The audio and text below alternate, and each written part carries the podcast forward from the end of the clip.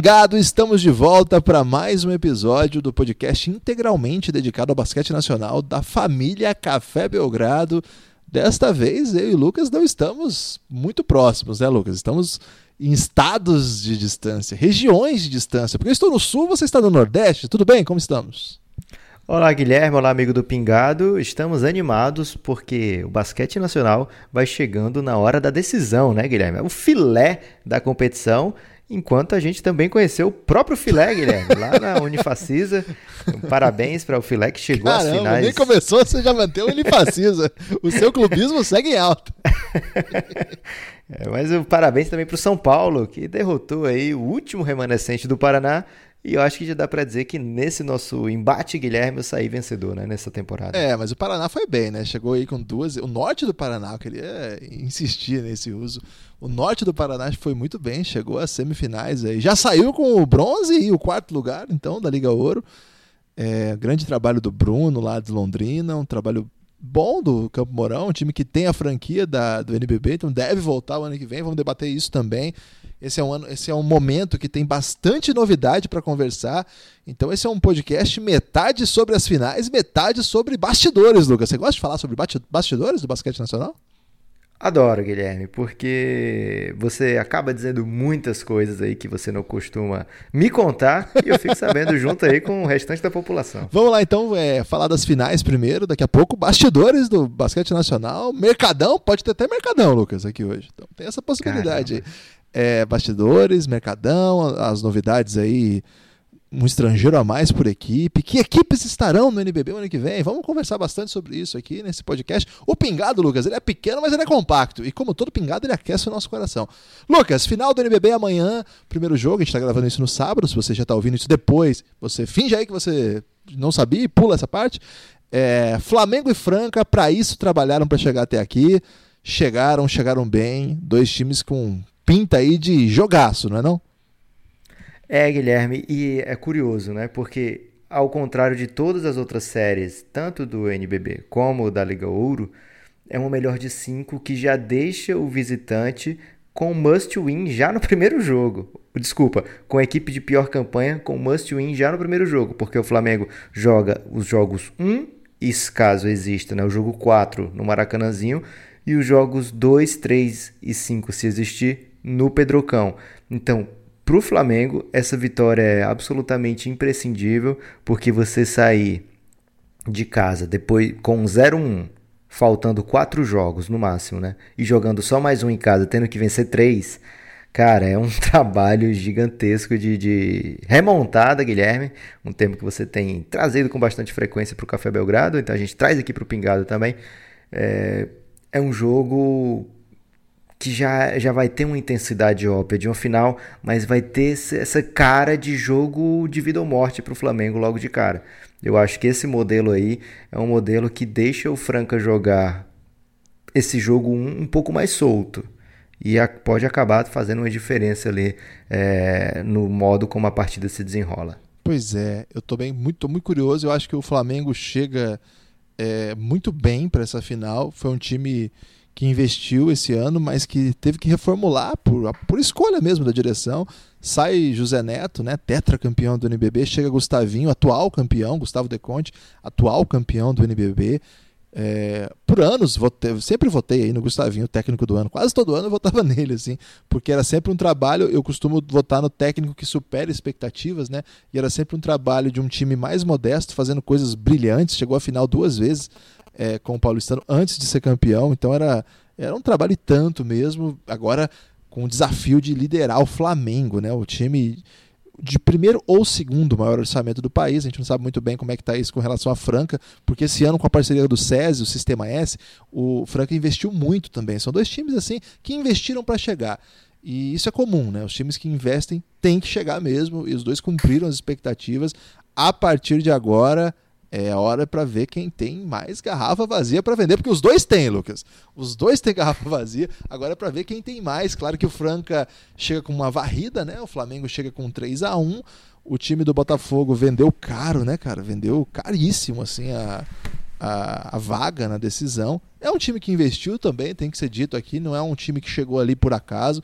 É um time que contratou, por exemplo, o Cauê Borges, que foi um dos melhores jogadores dos playoffs do ano passado, surpreendeu a muitos com, com Caxias, estava badalado, o Botafogo foi lá e venceu.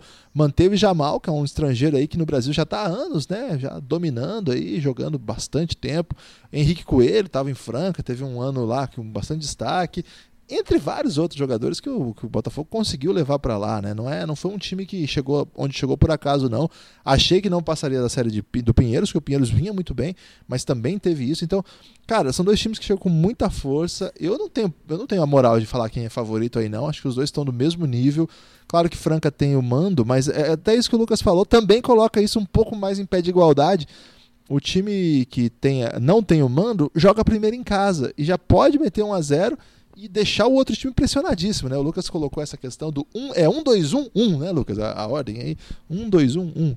E essa possibilidade de 1 2 1 1 coloca, assim, claro, o time que não tem mando já começa com as costas na parede, mas também é aquela coisa, se vence a primeira, o outro time da casa tem que confirmar o mando, senão o time pode confirmar o título em casa. É, eu estou muito curioso. Você tem favorito, Lucas, para essa final? Você diz assim, pra quem eu tô torcendo, Guilherme? Não, você não, quer botar? você é flamenguista. Mas... mas eu fui muito bem recebido em Franca, jamais vou esquecer o carinho daquela população não, maravilhosa. Mas você acha que tem algum time com favoritismo? Não, cara. Acho que. Vou, vou, vou dar uma moral aqui pro Franca. Eu preenchi os melhores do ano, Guilherme, e me surpreendi como o Franca estava presente em praticamente bem presente em todos os critérios.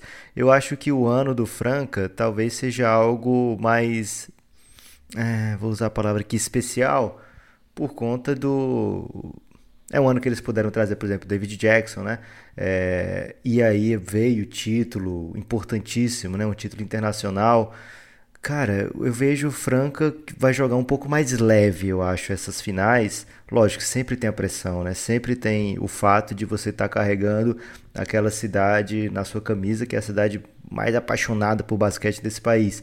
Mas eu acho que eles já estão um pouco com missão cumprida esse ano e pode ter um um, um, certo alívio ali na hora de jogar, né? Jogar um pouco mais de tranquilidade. O Flamengo ele precisa desse título, né?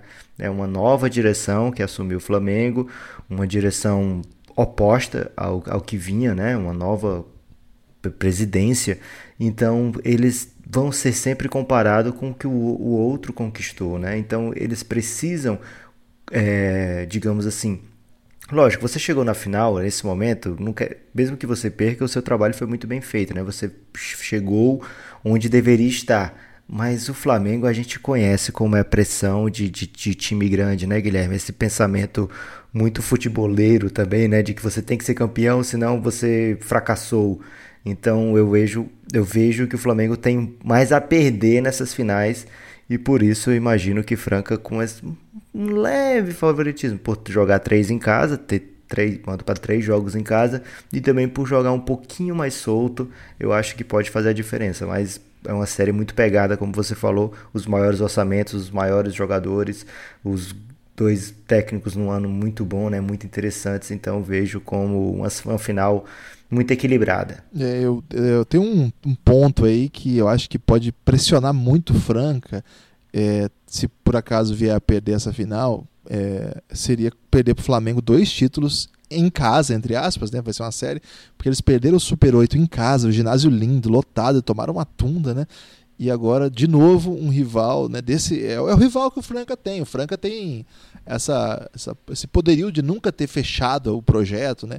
É, o, é um time que não venceu o NBB é, ainda, mas, cara, é, é uma pressão também. Assim, eu entendo o que você disse, acho que faz sentido, mas de fato não tem favoritismo, são dois times muito fortes.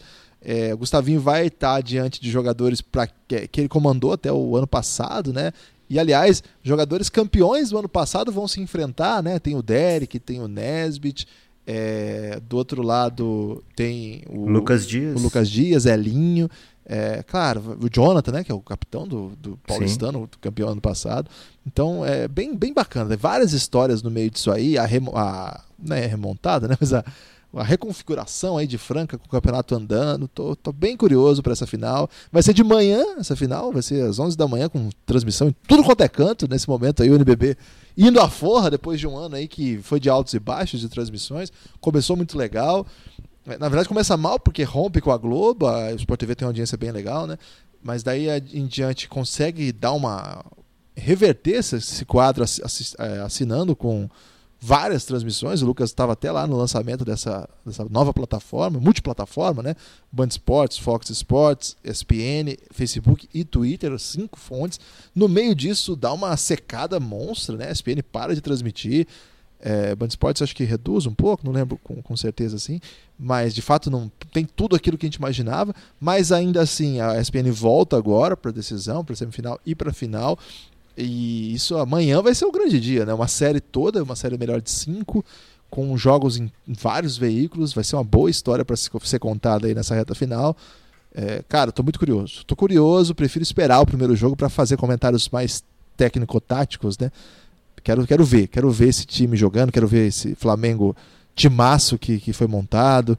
Depois de passar... Eu quero ver, sobretudo, Guilherme, cinco jogos de casa cheia. Cinco jogos? Você tá apostando aí em cinco jogos? Não, não tô apostando. Falei que eu queria ver. Ah. Cinco jogos de casa cheia. É lógico, o Maracanã é bem difícil de ficar a casa cheia, né? Mas o Flamengo tem torcida para isso, então vamos torcer para que a torcida chegue junto. É, e não pode reclamar que é longe, né, Lucas? Que o Maracanãzinho é central, né? Porque na arena o pessoal gostava de reclamar que era longe. Vamos torcer para torcer é, do Flamengo. O Maracanã tá sempre cheio, Guilherme. Tem é. que dizer isso aqui. O Maracanãzinho é do lado. Então vamos para lá. A torcida do Flamengo vá ao jogo. E que a, a torcida do Franca vai, né, cara? É, a torcida do Franca, se eles não forem pra final. Tinha uma época que eu era meio puto com a torcida do Franca, Lucas, porque o time tava mais ou menos e tinha show de sertanejo lá na cidade. E aí o, o ginásio ficava vazio. Mas esse tempo não, não. Esse é o tempo de Ed Besden, Kevin Sowell. Palavras putas? É, Kurtz, que tá aí no seu, no seu Fortaleza, no Cearense agora. É, não é mais esse tempo agora. Agora o tempo é de casa cheia e grande torcida, né? Com, cara, vários personagens. Você tá dizendo que a torcida do Franco só vai na boa, Guilherme? É isso? Não, não disse isso. Não coloque okay. palavras na minha boca, ainda mais palavras levianas como essa. Mas posso dizer que o povo de Franca gosta muito de sertanejo e aí teria sido o caso de evitar marcar jogos em dias de shows, Lucas. Pode ser assim? Ok. Vamos então para a final da Liga Ouro, o campeonato que a gente mais gosta, né, Lucas? O campeonato da Liga Ouro aqui no Pingado, a gente gostou demais. É, várias histórias tão boas e a Unifacisa reconheceu o nosso amor pela Liga Ouro, nos convidando para ir para lá. Acompanhamos o projeto. Acompanhei bastante também essa série entre é, Campo Mourão e São Paulo. Campo Mourão vi alguns jogos ao longo desse, dessa temporada. É, esses, esses playoffs não deu tempo, né? Eu tenho uma atividade, é, uma atividade profissional justo nos dias de jogos que são na quinta que dificultam bem, né? E segunda-feira também me dificultaram bastante aí as viagens durante os playoffs. Eu moro próximo a Londrina e Campo Mourão, mas não deu para ver jogo aqui. Mas vi pela TV é, a transmissão lá do blog do Raoni e a transmissão do SPFC TV. É uma série também disputadíssima. O jogo 4, cara, foi thriller, Lucas. O jogo 4 foi thriller. É, assim como... E logo depois do jogo 3, totalmente descativante, descativante. São Paulo. E que a torcida São... do Camporão deve chorar esse jogo 3 até agora, porque era a oportunidade de fechar a série, né? Você ganha um jogo fora. Eu vou dizer que faltou gente no ginásio, né? Vou ter que fazer essa crítica. E é, é, verdade. E eu digo mais, Lucas. Esse é o ginásio menor da cidade, não é o maior. Eles já tiraram lá da UTFPR para levar pro. É o JK, inclusive, o nome do, do, do, do, da comida lá de Franca, Lucas, é o nome do ginásio. Olha aí que conexão. grande momento aí da, do Juscelino Kubitschek, né? Sendo prato e sendo ginásio. E assim, levaram pro ginásio menor e nem lá deu certo. Assim, não sei o que aconteceu. Se a torcida de Campo Mourão não, não tava com o time esse ano. Os jogos que eu fui estavam um público médio, parecido com esses da final também, não, da semifinal também. Faltou mesmo, faltou. É, Campo Mourão era para vencer com tranquilidade, jogo 4, não venceu com tranquilidade, forçou a prorrogação. Aí conseguiu vencer, mas aí no jogo 5, São Paulo venceu. Está na decisão contra a Unifacisa. Essa aí tem favorito, Guilherme? Ah, é difícil também, porque a Unifacisa, desde que mudou o time do meio da temporada, chegou o Filé, chegou Red que é atual campeão, inclusive para mim o MVP moral da, da final do ano passado. Não foi o eleito, né? Foi o Abner o eleito, mas atual campeão. O Red Larry, né, do, do da equipe do Unifacisa, jogava no Corinthians ano passado. Desde que chegou ele, e o Okori, que é um jogador de NBB, que estava no Vasco, um jogador jogou no Vitória, jogador bom, né, cara? Desde que eles chegaram, né, com agora o auxílio do, do Filé, que é um técnico de seleção brasileira de base. O time mudou. Não, não dá para olhar a tabela e achar que por causa daquela tabela o São Paulo tem favoritismo. Não, é que aquele time da, da Facisa que fez a campanha na temporada regular não existe mais. Existe um novo time. Ainda um time muito dependente dos estrangeiros. O São Paulo tem estrangeiros muito bons também, né, Lucas? O, o, São Paulo tem um time muito, muito matreiro, assim, é um time que sabe ganhar jogo. Claro, foi a cinco jogos contra o Campo Mourão, que também é um jogo muito pesado, né? Eu acho muito difícil falar de favoritismo aqui, ainda que a camisa do São Paulo impõe assim uma atenção da mídia muito maior.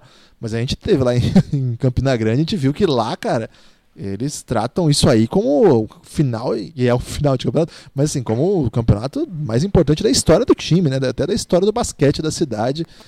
É, não, não vou meter favoritismo aqui, não, você vai? Não, claro que não, né? Lógico que o meu favorito, né? A minha torcida vai para a Unifacisa, tem sido assim durante todo o ano, é, e vai ser com mais intensidade ainda nas finais, Guilherme. Agora, isso que você falou é absurdamente comprovado, né? O São Paulo, você falar para qualquer pessoa fora do universo do basquete, né, que vai ter uma final entre São Paulo e Unifacisa, a pressão absol absolutamente é do São Paulo ser campeão, né? O São Paulo conquistar esse título é uma obrigação, digamos assim, do, do tamanho do São Paulo. É, é, do que é pensado, né? São Paulo é um dos maiores times de futebol do mundo, dos maiores clubes do Brasil e com teoricamente um investimento superior, capacidade de investimento superior a qualquer um. Você vai querer chegar no NBB, você tem que montar um time que vença, né? Ainda mais como ano passado o Corinthians foi campeão do, da Liga Ouro e chegou ao NBB dentro da quadra, né, digamos assim. Então, a expectativa de, das pessoas que talvez não vivam tanto o basquete é que o São Paulo vença essa, essa final, tem a obrigação de vencer.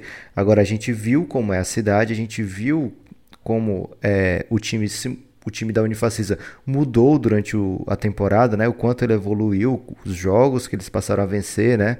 É, o quanto é importante o Courier, o Courier e o, o Red junto com o Nate Barnes, que, cara, o Nate Barnes naquele jogo 4 foi uma coisa de cinema realmente, né? Os três gringos da Unifacisa foram responsáveis, se eu não me engano, por 63 dos 78 pontos da Unifacisa, né? Então eles realmente dão uma intensidade, um, uma produtividade muito boa para o time.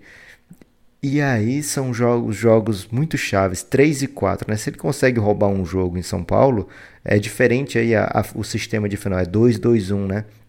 Se a Unifacisa rouba um jogo em São Paulo, volta para Campina Grande com a chance real de fechar lá, porque lá a gente viu como é a pressão da torcida, né? Como é abraçado o time na cidade, como os jogos são barulhentos, o ginásio é pequeno, apertadinho, é muito bem arrumado, então tem uma acústica sinistra. Então, cara, é um, um uma experiência realmente você ir num jogo ali na Arena Unifacisa. É, e a gente sabe como esse time se alimenta daquilo ali que acontece ao redor da, da, do lado de fora da quadra, né, Guilherme? Então, o São Paulo que se cuide, porque se caso não faça seu dever de casa, tem uma chance boa aí da Unifacisa comemorar esse título em Campina Grande. Acho que é uma, uma, série também sem favoritos. O São Paulo tem o João Vitor que tá fazendo a Liga Ouro redentora, né, Guilherme? Ele era do, do, do NBB, do, participou do Flamengo, é, visto sempre como uma boa promessa e acabou indo para o São Paulo agora. E no São Paulo realmente ele tem tido um ano de fazer a diferença na Liga Ouro. Acho que isso é muito bacana. O Stocks também chegou do, durante o, o campeonato, né? veio do NBB o, não deu certo lá no Vasco. Aliás, os dois eram do Vasco, né? O Core e o Stocks, né, Guilherme? Uhum. E aí os dois realmente carregando esses times nessas finais vai ser algo muito interessante de se acompanhar. É, o Stocks estava em Joinville agora, né? Para tristeza aí do, do, nosso querido Giorgio, né, Lucas? Que, que se tornou fã aí do, do, do garoto. Mas, ô, Lucas, é, eu acho também que eu tô, eu tô contigo nessa aí. São, vai ser um jogo pesado. É, cinco, é, eu também acho que pode ir a cinco jogos isso aí. Acho que o trabalho dos técnicos vai fazer muita diferença, né? Vamos ver como é que é, é uma liga que precisa que os técnicos façam ajustes, né? Os estrangeiros são muito importantes. O Mortário e o Enilvec aí são veteranos, né? Já e lá na Unifacisa tem o Dudu que é um dos gestores assim do projeto, né? um dos organizadores de tudo assim. E uma comissão técnica que conheceu o Filé, conheceu o KJ. Então vamos ver como é que esses times vão se comportar aí nessa série decisiva. Vai ser bem legal de acompanhar. Agora, Lucas, chegamos a um momento aqui do podcast que a gente vai discutir um pouco do fora de quadro, porque essa semana a, NBB, a LNB, a Liga Nacional de Basquete, teve uma reunião importante para definir os rumos do projeto. Aliás, já tem sido ao longo desses playoffs eles têm discutido bastante coisa e a primeira notícia já que já dá para discutir como novidade a ser avaliada na temporada que vem. Então não é assim uma implementação para sempre, uma, uma implementação para se verificar como é que isso vai se repercutir, mas pelo menos a temporada que vem está confirmada. É o aumento de um jogador estrangeiro por time, né? A possibilidade, não é obrigatório, evidente, contrata quem quiser, mas a possibilidade de que exista uma vaga a mais. O NBB hoje trabalha com três estrangeiros por equipe e agora a possibilidade é para quatro. Essa notícia não pode ser analisada isoladamente com outra de que por conta da chegada da CBB, a gente conversou bastante sobre isso aqui já, a CBB vai assumir agora a Liga Ouro. Não sei nem se vai chamar Liga Ouro, acho que provavelmente não. Deve chamar outro, outro nome, mas vai, vai assumir o acesso ao NBB. Então é possível e provável, até diria, que o ano que vem, o ano que vem a gente tenha mais do que 18 equipes, Lucas, no NBB, simplesmente porque as equipes que têm franquia, agora que não tem liga de acesso, elas têm o direito de jogar a competição para a qual elas têm a franquia. E aquelas equipes que jogaram a Liga Ouro podem pleitear. Além disso, as equipes que têm franquia, mas não jogaram, elas podem negociar eventualmente a sua franquia com parcerias com equipes que jogaram a Liga Ouro esse ano. Ou seja, Vamos para exemplos práticos, Guilherme. Quais são esses times aí que estão fora do NBB esse ano, que tem a franquia já? Caxias, que o ano passado chegou, inclusive, a, a, o playoff, uma grande Sexto campanha. Sexto lugar, né? Isso, e teve o Léo, né, que é hoje técnico do Botafogo, era auxiliar lá do time de Caxias. É, o time de Caxias não jogou a Liga Ouro, Lucas. Então, para estar no NBB, eles têm que vender a franquia ou fazer uma parceria com alguém é possível que isso aconteça. É claro que, em tese, é um time só da Liga Ouro que sobe, mas nem sempre é assim que funciona. O ano passado, por exemplo, subiram o campeão e vice. E se as equipes é, que jogaram a Liga Ouro adquirirem essa franquia nessa parceria, o NBB não vai, pelo que eu estou sentindo, deixá-los no caminho. É, para que a CBB convide para o projeto, etc. É, eu acho, Lucas, até escrevi um texto sobre isso lá no cafébelgrado.com.br, que é onde as pessoas que ouvem o podcast Pingado podem acessar e eventualmente se, se sentir sensibilizados, apoiar o Café Belgrado para a gente continuar fazendo isso aqui, é, escrever um texto lá, está aberto para todos. Esse não está só para apoiadores, não. É, até dizendo que eu acho que não tem outro caminho mesmo, Lucas. É, cara, é, não é uma decisão boa. Um NBB com vários times, eu acho que a gente não tem caixa para ter. Mas é o caminho. É, você não vai, você não pode deixar para trás projetos que estão a fim de disputar que estão vinculados à liga em outras competições, né? no caso a Liga Ouro, ou já participaram do NBB em outras ocasiões. Outro time que tem a franquia, Lucas, é, que não jogou a Liga Ouro, é a equipe de Macaé. Macaé pode negociar, segundo consta, e tem até negociado, por exemplo, com o Rio Claro, que ainda não tem a franquia, mas tem disposição de investir, não fez uma boa Liga Ouro, mas tem disposição de investimento. É, esses times, por exemplo, não podem ser descartados. Então é possível que aumente a lista inicial. Além desses, o campeão da Liga Ouro, né, Lucas, que tem vaga, ou São Paulo Sim. ou Unifacisa. É... Mas, por exemplo, se um desses for vice-campeão, pode eventualmente negociar, por exemplo, com Caxias, tá entendendo? Então é a possibilidade de subir mais gente. Há uma informação também, Lucas, que Pato Branco estava muito afim, tá na pegada. Pato Branco está com investimento lá na área de esportes não futebol de campo. E aí, Lucas, é, segundo consta, as negociações seriam também com uma franquia que não está é, disponível aí para jogo. É uma que a gente sabe que, que é uma, uma franquia que tem dono, mas não está jogando o campeonato, é a da, do Niceubes. Lembra do antigo Niceub? Eles Sim. não estão jogando uh, o Brasília que jogou é o Brasília da vaga do universo, que era da vaga lá do Vitória, que foi de Uberlândia, lembra? Aquela, todo aquele caos que deu no ano passado. Então tem essa possibilidade também. Então, olha só, eu estou falando de times que não jogaram o NBB esse ano e já listei pelo menos cinco possíveis. Isso aí pode levar o número de participantes até para 20, Lucas. Porque Campo Mourão não tem a vaga pela Liga Ouro, mas eles têm a franquia. E você não pode abandonar pelo caminho um time que é seu filiado. Então tem muita coisa para acontecer ainda. É, Mas baseado nessa possibilidade de aumento significativo de equipes, um dos o argumento ficou impossível de ser contestado, Lucas. Não temos jogadores, com todo respeito aos atletas que nos escutam e também aqueles que não nos escutam, nós não temos, é, imagina, 20 times, 19 times, põe aí 10 jogadores brasileiros. Nós, infelizmente, não temos 200 jogadores de primeira divisão no Brasil, Lucas. É, Guilherme, e aí é um, algo que pode ser bem discutido, né? Tem também a possibilidade de continuar desenvolvendo esses jogadores um pouco mais jovens em outras ligas que não na principal liga.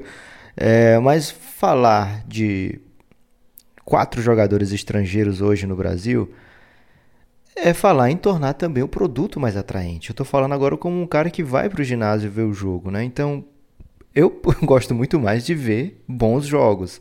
É óbvio que você nesses últimos anos, por exemplo, o basquete cearense teve já vários estrangeiros que não conseguiam entrar em quadra, tirar minutos dos brasileiros, porque não foram grandes contratações, digamos assim, né? Foram jogadores muito baratos, apostas para ver se davam certo e talvez tenha faltado um olho um pouquinho mais clínico, né? Porque é, vários estrangeiros do basquete cearense não vingaram e passaram apenas poucos meses jogando NBB, foram dispensados, outros times não aproveitaram. É, então tem, já havia um espaço natural para trazer melhores estrangeiros. Agora, você tendo a oportunidade de trazer, colocar quatro jogadores desse, a gente está falando, acabou de falar aqui das finais da Liga Ouro, como fizeram a diferença nesses estrangeiros. Você tendo a oportunidade de trazer mais ainda jogadores desse gabarito, você vai estar tornando automaticamente o campeonato é, vai estar tá elevando o nível do campeonato. E eu usei vários gerúndios, Guilherme, que é para manter a tradição aqui de usar os gerúndios sempre que possível. Boa. Então. Porque senão o podcast Café Belgrado, que usa muito inglês desnecessário, é, ele tá famoso, é, já tá acostumado aí a usar o inglês desnecessário. Mas para o português a gente tem que trazer o gerúndio, Lucas, porque o gerúndio é uma derivação do inglês desnecessário. então, não tem por que a gente se chatear com quatro estrangeiros por time. Pode acabar dificultando a vida de algum ou outro atleta, mas vão ter também muitos times a mais para esses atletas buscarem seu espaço. Né? Então, é, elevando o nível da competição é um dos caminhos também para se melhorar o basquete aqui dentro. É lógico que a gente tem que torcer para que o trabalho de base seja bem feito, que os técnicos desenvolvam bem seus talentos jovens, que os jogadores é, também se empenhem e consigam a sua evolução. A gente já, por exemplo, aqui no basquete cearense, a gente viu, eu acompanhei casos de jogadores que foram atrás de, de treinos ou fisioterapia por conta própria para que pudesse chegar no nível muito para chegar num nível mais alto do que nas outras temporadas ou se recuperando de lesão. Então, os jogadores muitas vezes têm esse empenho por fora, né? Por algo que vai além do que aquele está dito lá no seu contrato. É, então, a gente quer ver um NBB forte, a gente quer ver uma liga muito boa. Então, caminhos que tragam melhor qualidade técnica para essa liga vão sempre me atrair, Guilherme. É, eu tô contigo nessa. Eu sou simpático à ideia e eu sou simpático também à possibilidade que os jogadores brasileiros se organizem também, né? Eles, a gente sabe que tem a associação dos jogadores, Inclusive, eles têm voto né, para participar. Eu não sei se precisamente nessa reunião teve voto, mas teve, é, teve espaço para falar. Eu sei que o, o Teichmann se manifestou como estava presente lá. Evidente que os jogadores brasileiros estão procurando deles e para eles é evidente que é uma vaga a menos por time. Então você coloca aí, se forem 20 times, 20 jogadores é, a menos em tese. Né? A gente sempre coloca em tese porque nem todo mundo é obrigado a contratar estrangeiro e às vezes as equipes não querem se meter aí com dólar, de repente o dólar... Mas fazendo a outra conta, seis times novos são pelo menos 72 jogadores, é. 72 vagas a mais, né? E assim, mas o que eu acho, o que eu acho Lucas, é que assim, é, é o caso também de se organizar para ter alguma capacidade de força de fato, não só espaço para falar, né? Porque só criticar nas redes sociais, infelizmente não vai ser viável para conseguir mudar algo, né? Então, de repente, essa, essa pode ser uma pauta que os una para outras coisas, por exemplo, os atrasos salariais. A, a gente sabe que é uma coisa que às vezes ac acontece com uma frequência maior do que a gente gostaria. Então são pautas que são caras a todos os jogadores, não só essas, né? Que a, os, as corporações de ofício vão defender seu, a sua causa, eu só acho absolutamente legítimo e sou absolutamente simpático. Essa causa, especificamente, me parece que pro, pro andamento da, da competição para quem está do lado de fora, como nós, parece que pode trazer coisas boas. É evidente que a gente tem a preocupação do dólar. Hoje o dólar está 4,10 praticamente. Imagina trazer um jogador de 4,10, você precisa acertar muito no estrangeiro. Você vai ter que trabalhar ali com aquele jogador da faixa de 5 mil dólares para as equipes de ponta, de mil dólares para as equipes de fraco investimento. A chance de a gente ter jogadores desses tipos aí que te irritaram, Lucas, no basquete cearense e em várias outras praças do Brasil, é grande, é grande. Mas vamos ser sinceros também. A gente tem que olhar sempre o lado, fazer uma análise no todo. Seria muito legal se a gente conseguisse encontrar novos estrangeiros, mesmo, mesmo esses que chegam muito baratos. Lucas, aquele jogador estrangeiro do Londrina, cara, ele armou um caos lá na Unifacisa que eu fiquei falando, cara, esse cara aí é um atleta que o Londrina apostou de baixo investimento e deu certo. É, a gente lembrar do, do Holloway, que foi um dos melhores estrangeiros que já jogou no Brasil, já foi até MVP, ele chega aqui na Liga Sorocabana, um achado lá do, do Rinaldo, naquele modelo Rinaldo de achar jogadores, né? Então, não é porque necessariamente o jogador é esses de mais baixo custo. É claro que a conta final é, é, tem mais jogador ruim barato do que bom. E de verdade, isso não é legal para o campeonato mesmo. De todo modo, eu acho que se tem uma coisa que se vê na quadra, é o basquete. E se resolve na quadra. Se você for melhor que um estrangeiro, dificilmente seu técnico não vai te botar. Acho que isso também é uma coisa que a gente precisa colocar. O NBB está com vários jogadores que estão brasileiros dominantes e alguns estrangeiros dominantes. E eu acho que, cara, faz parte mesmo. Todos os lugares do mundo fazem isso. Do mundo. Espanha tá cheio de estrangeiro e nem por isso a Espanha parou de se desenvolver. Turquia, a gente estava falando num dia seguinte que o EFES Anadolu Efes chega à final da, da Euroliga vencendo um outro time turco. Cara, praticamente não tinha turco em quadra. E a Turquia tá jogando, aí, tá um basquete que a torcida certamente gosta. É, os Estados Unidos, que assim, não tem nenhum padrão possível de comparação com os Estados Unidos. Mas não tem limite de estrangeiro. Tem time aí que tem cinco, seis estrangeiros. É uma ordem natural do basquete. A Argentina já até radicalizou, liberou total. Assim, é um negócio até polêmico. Eles queriam fazer isso para diminuir salário dos atletas.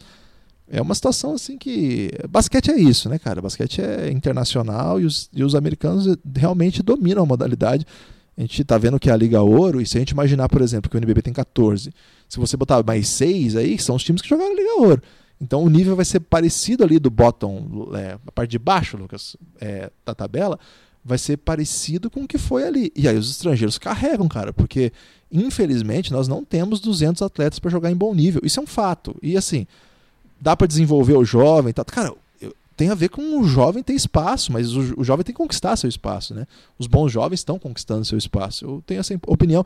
E casado com isso, tem uma outra informação também que na LDB, Lucas, até pra, como uma resposta para valorizar esse desenvolvimento do atleta, é que a partir de 2020 a LDB vai ser obrigatória para todos os times que jogarem o NBB também com essa intenção de formar mais atletas. Há uma leitura da Liga Nacional que o Brasil precisa formar mais jogadores, né? Que está faltando mesmo. Claro que tem esses jogadores, mas a gente está falando de jogadores de alto nível, que são capazes de jogar competições internacionais e serem jogadores de elite nas competições nacionais.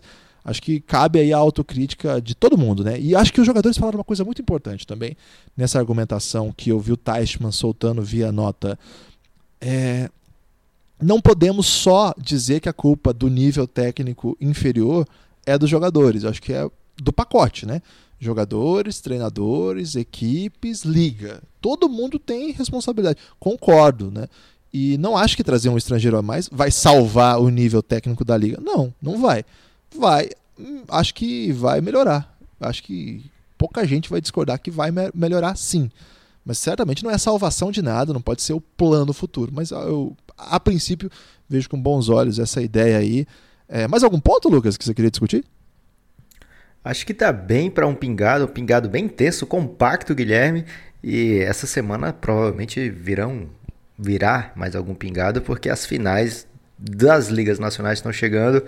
Acho que é isso, Guilherme. É a liga se proteger, a liga buscar um ano de sucesso a partir de 2020, né, como algo agora sem liga ouro, então tem que se fortalecer sim, tem que batalhar, cara, tá, tá bem difícil pro basquete se manter, não só o basquete, mas é, de modo geral, até um período difícil para patrocínio, né? A gente viu como diminuiu. Os times de futebol estão buscando várias maneiras alternativas de patrocinador, né? É, buscando, por exemplo, algo que tem a ver com, com metas que são atingidas pela sua torcida. Sabe quem está sem patrocinador, Lucas? Quem, Guilherme? O Pingado. Até o Pingado tá sem patrocinador? tá sem. Inclusive, se você estiver ouvindo aí, quiser patrocinar o Pingado, estamos, somos todos ouvidos, né, Lu? Então não é algo fácil, né? E aí você falando, o time vai ter que manter o time da LDB. É, não é barato ter um time da LDB, né? Outra você coisa, Lucas, ter... a Avianca não vai mais ter voo, cara. Era mais Isso. de 100 passagens por time, cara. Ou seja, mais coisas para a liga resolver. Então é um momento que a gente tem que dar apoio para a liga, a gente como a gente que ama basquete, né, abraçar o que a liga está tentando fazer, proteger o produto que foi desenvolvido nesses últimos anos, para que a gente não volte a mais uma era das trevas. Então é, buscar dar ideias, buscar soluções, conversar bastante, é, ouvir o que tem os dois lados têm a dizer sobre isso. Eu acho que para esse ano quatro estrangeiros vai ser uma decisão acertada. Acho também, como você escreveu lá no cafébelgrado.com.br, é uma decisão da liga que não foi fácil, uma decisão que não foi óbvia e talvez não seja acertada, né? Mas é a coisa a ser feita. Aliás, não é acertada que você usa a palavra lá, né? Não é a, talvez não seja o ideal, mas é a coisa certa a se fazer nesse momento. Acho que você colocou muito, em palavras muito belas, Guilherme, naquele Ô, Lucas, texto. Muito obrigado. Você tem destaque final? Esse era meu destaque final, Guilherme. Caramba, meu destaque final é o seguinte, gente. A gente vai fazer podcast aí de pingado. É claro que a gente vai depender do apoio do amigo ouvinte, cafébelgrado.com.br. Se você gosta de cobertura de basquete nacional, apoie o Café Belgrado e mande pra gente a mensagem: Estou apoiando por causa do pingado. E a gente vai fazer mais episódios. E, cara, tem o Mercadão aí, tem coisa acontecendo, Lucas. Segundo consta aí, bastante time remodelando. Parece que o paulistano vai para um reset quase total aí. Só fica o Iago e o do Sommer. Ouvi isso aí, não sei se procede. Vamos apurar um pouco mais. Parece que Bauru também tá meio pistola. Vai tentar fazer reformulação gigante. É, Minas pode mudar bastante coisa também. Tem bastante coisa acontecendo aí. Aos poucos a gente vai contando essas histórias aqui no Pingado. Apoie o Café Belgrado para saber essas e muito mais outras, né? Outras diversas histórias. Aqui no Fala da História, Lucas. Forte abraço. Pingado. Até a próxima.